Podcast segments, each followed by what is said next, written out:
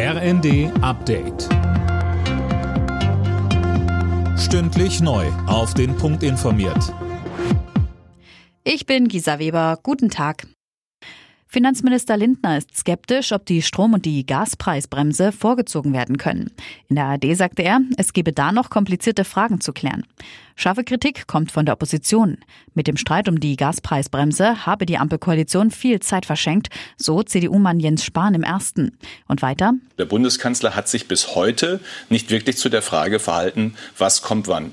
Es geht ja darum, dass wir Bürgerinnen und Bürgern, privaten Haushalten, Handwerk, Mittelstand, Industrie eine Brücke durch den Winter bauen.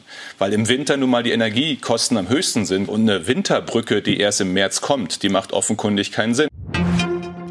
Das weitere Vorgehen in der Corona-Pandemie steht heute im Mittelpunkt der Gesundheitsministerkonferenz. Aus Baden-Württemberg kommt vorab Kritik an der Maskenpflicht für Bewohner von Pflegeheimen. Die Landesregierung will sich für ein Ende dieser Regelung stark machen. Heute in zwei Monaten ist Heiligabend. Manch einer macht sich also schon Gedanken, was noch so an Geschenken besorgt werden muss. Vor allem im Bereich Unterhaltungselektronik wird ein Run auf die Läden erwartet, aber natürlich auch beim Spielzeug.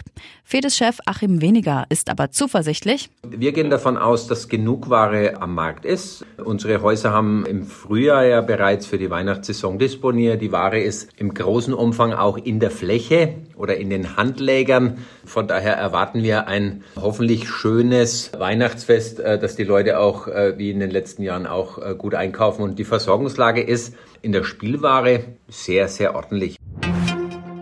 Boris Johnson will nicht erneut Premierminister von Großbritannien werden. Er verzichtet auf die Kandidatur, teilte er am Abend mit. Er habe zwar genug Unterstützer, es wäre aber einfach nicht das Richtige. Sie können nicht effektiv regieren, wenn sie keine geeinte Partei im Parlament haben, sagte der Ex-Premier. Heute läuft die Bewerbungsfrist ab. Die besten Chancen, die Nachfolge von Liz Truss anzutreten, hat damit Ex-Finanzminister Rishi Sunak. Alle Nachrichten auf rnd.de